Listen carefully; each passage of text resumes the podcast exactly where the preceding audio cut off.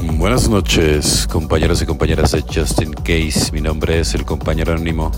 Vámonos con este 13 de abril, agradar a los demás. Este comportamiento de permanente búsqueda de aprobación nos hundió más en la adicción. Texto básico, página 16. Cuando los demás aprueban lo que decimos o hacemos, nos sentimos bien. Cuando lo desaprueban, nos sentimos mal.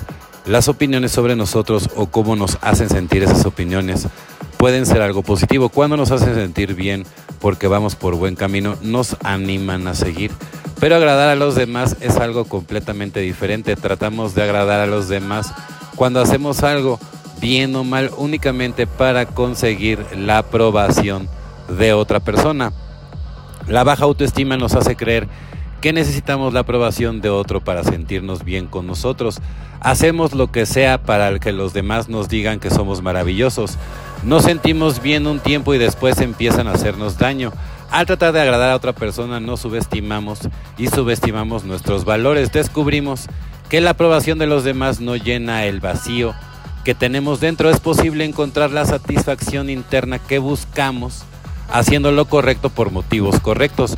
Rompemos el círculo de agradar a los demás cuando dejamos de actuar únicamente para conseguir su aprobación y empezamos a comportarnos de acuerdo a la voluntad de nuestro poder superior para con nosotros. Cuando lo hagamos es posible que nos sorprenda gratamente descubrir que las personas que realmente cuentan en nuestra vida aprobarán mucho más nuestra conducta, pero lo más importante, nos aprobaremos nosotros. Solo por hoy, Poder Superior, ayúdame a vivir de acuerdo a principios espirituales. Solo entonces podré, podré aprobarme a mí mismo, ¿no? Pues evidentemente, ¿no? O sea, y esa aprobación, bueno, pues también no, no se obtiene de, de la noche a la mañana, ¿no? Tienes que ver cambios, ¿no? Cambios fehacientes, ¿no? Que sean realmente, pues, confirmables, ¿no? Para que realmente puedas llegar a, a todo, a todo ese ese encauce, ¿no? O sea, al final del día sí llegas, ¿no? Pero es a base de mucho trabajo, ¿no? El falso consuelo de la autoconmiseración. La autoconmiseración es uno de los defectos más infelices y que más nos carcomen que conozcamos. Es un obstáculo para todo el progreso espiritual y puede cortar toda efectiva comunicación con nuestros compañeros debido a su reclamación exagerada de atención y simpatía. Es una forma sensiblera de martirio que difícilmente nos podemos permitir, como lo ve Bill, página 238. El falso consuelo de la autoconmiseración me saca de la realidad solo momentáneamente y después exige, como una droga que yo tomé, una dosis cada vez mayor.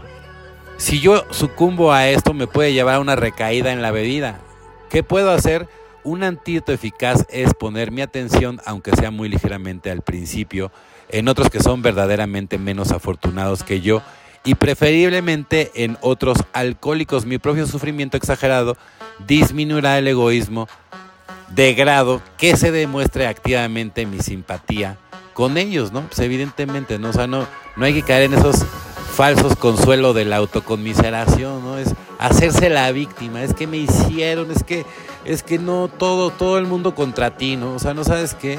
Para bailar tango se necesitan dos personas, ¿no? Entonces, tú también cometiste tus errores, ¿no? Y a lo mejor en un inicio no te diste cuenta, pero si realmente estás haciendo el programa y estás haciendo un cuarto y un quinto paso, pues tienes que ser lo más honesto que, que, puedas, o sea, no, no, no, ni siquiera lo puedes dudar, ¿no? Entonces, por ejemplo, yo, ¿no? O sea, en mi caso, pues yo, yo tengo que aceptar también pues las, las cosas que yo he hecho en el pasado y, con quien yo la he regado, ¿no? Inclusive, yo sí he trabajado el, el, tema, he ofrecido disculpas, no siempre, no siempre me ha ido bien, pero bueno, uno cumple, ¿no? Con hacer la labor, ¿no?